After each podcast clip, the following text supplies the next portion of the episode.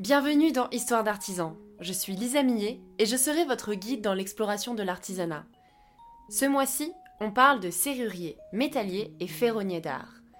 Plus précisément, nous allons aborder l'histoire avec un grand H de ces métiers. Il est rare que lorsque je prépare ces épisodes d'introduction, je trouve aussi facilement des informations. Pourtant, j'ai découvert par hasard le site Passerelle, créé et tenu par la Bibliothèque nationale de France. C'est une vraie source de connaissances. Pour être totalement transparente, 95% de cet épisode se trouve sur ce site. Je vous invite réellement à y faire un tour. Je vous mets le lien en description. Pendant le Moyen Âge, comme pour les autres métiers, celui de serrurier se structure progressivement. La grande famille des Fèvres ou Ferrons, travailleurs du fer, était divisée en trois grandes catégories les maréchaux, les couteliers et les serruriers. Au XIIIe siècle, la corporation des maréchaux ferrants est créée pour se maintenir jusqu'au XVIIIe siècle, alors que celle, plus tardive, des serruriers date du début du XVe siècle. Le règlement stipulait que le maître devait recueillir pour plusieurs années un ou deux apprentis qu'il considérait comme des membres de sa famille et à qui il livrait tous ses secrets de fabrication. L'ensemble de ces règlements, bien connus grâce au livre des métiers, est contrôlé par des jurés qui visitent régulièrement les ateliers boutiques. En cas de manquement aux lois, les serruriers se voient confisquer, voire détruire, leurs objets et s'acquittent d'une amende. Les serruriers qui fabriquent des fausses clés et des objets défendus peuvent subir des peines corporelles. Si un serrurier met ses compétences au service du vol ou d'une entreprise criminelle, il peut même être condamné à mort. Le corps, laissé sur la potence en guise d'exemple pour la population, est accompagné de l'inscription crocheteur de porte. Le grand patron est justicier des ouvriers et le maréchal du roi, à qui il faut verser un impôt annuel le jour de la Pentecôte. C'est ce qu'on appelle le faire le roi. À partir de 1382, la condition pour devenir maître serrurier est de réaliser un chef-d'œuvre composé d'une serrure et d'une clé avec ornement et figure. Les plus beaux ouvrages métalliques qui nous sont parvenus de la période médiévale ont été exécutés pour les églises et les cathédrales. Des grilles, des ferrures, des pièces métalliques servant à unir deux parties, et des serrures aux dessins parfois rigoureux et répétitifs, ou beaucoup plus libres. Les ferrures de Notre-Dame de Paris comptent parmi les plus impressionnantes, à tel point, à tel point qu'elles ont vu naître une légende à propos de leur réalisation. Le bois des portes latérales de la cathédrale est presque entièrement recouvert d'un réseau de rinceaux et d'ornements de fer. On attribue ces ferrures au serrurier biscorné, ou plutôt au diable. En effet, une histoire prétend que devant l'ampleur du travail, le jeune biscorné aurait proposé au diable l'échange de son âme contre la réalisation des portes. Les soudures des ferrures de biscorné sont si nombreuses et si bien exécutées qu'il est impossible de déterminer leur nombre. On pensa même qu'il s'agissait de fer moulé et non de fer forgé. Les deux portes latérales sont exécutées, alors que la porte centrale, face au sanctuaire, n'a pas reçu de ferrure. Les superstitieux expliquèrent alors cet inachèvement par le fait que le diable ne pouvait pas se placer face au lieu le plus sacré de l'Église. C'est pourquoi cette entrée sera baptisée Porte des Diables, car elle repousse, paraît-il, toute tentative de fixation des ferrures. Ce n'est qu'au XIXe siècle que le charme est rompu avec l'intervention du maître ferronnier Pierre Boulanger, dans le cadre d'une restauration. Pour retrouver la technique employée par Biscornet, Boulanger travaille pendant 12 ans. Il exécute 10 pièces pour lesquelles il utilise 500 kg de fer.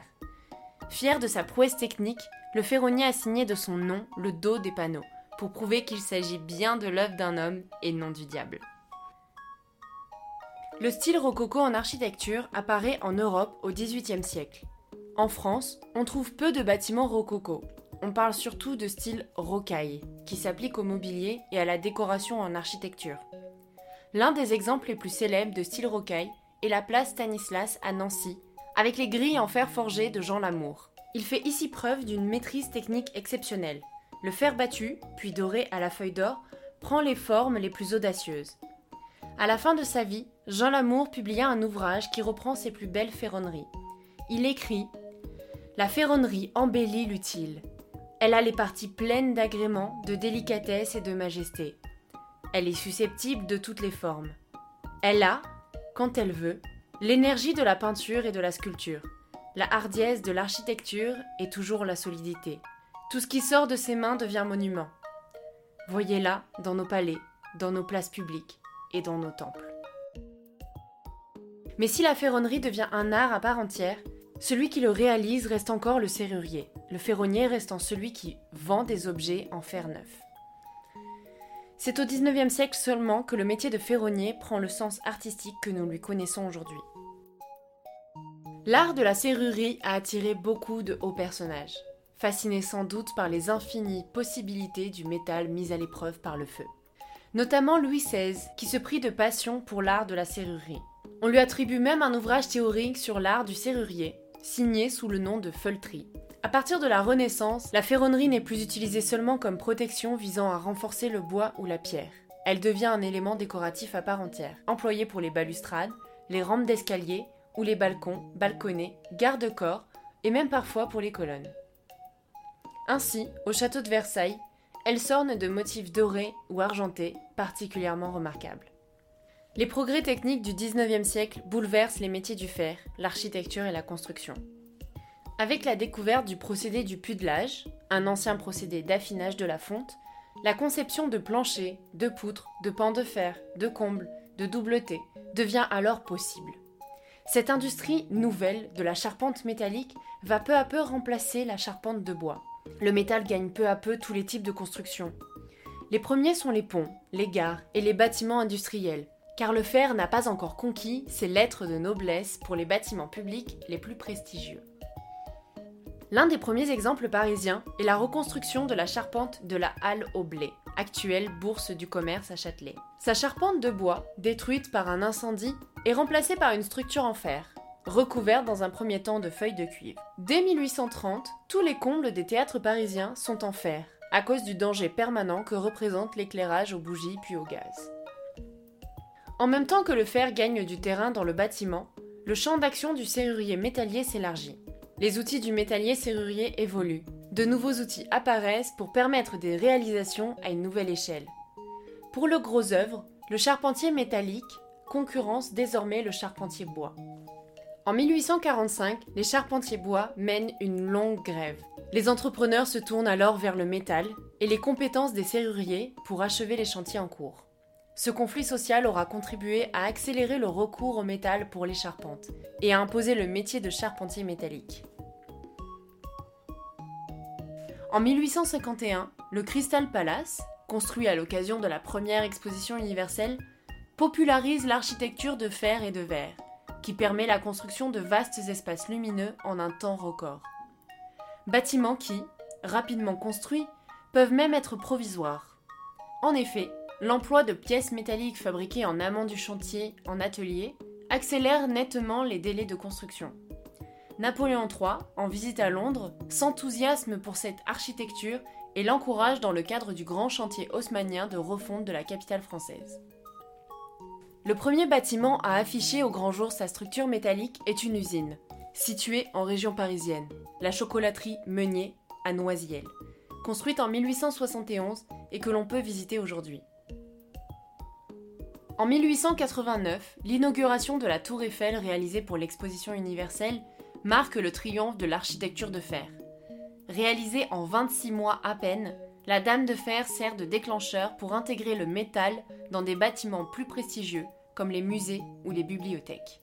Certaines constructions continuent d'afficher une façade de pierre qui donne à l'édifice une allure plus classique, comme la façade extérieure du Grand Palais.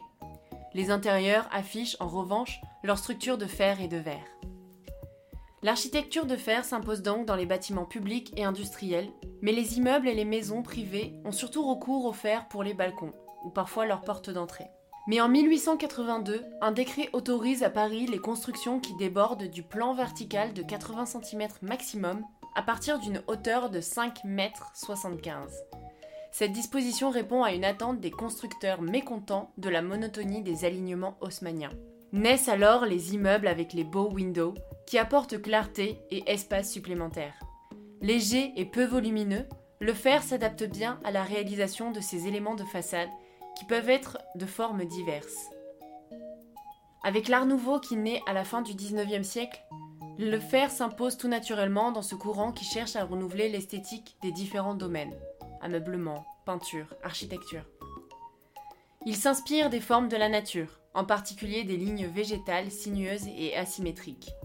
Le fer est alors largement employé dans des décorations, rampes, ferronneries, vitraux, qui prolongent sans rupture la structure métallique des bâtiments.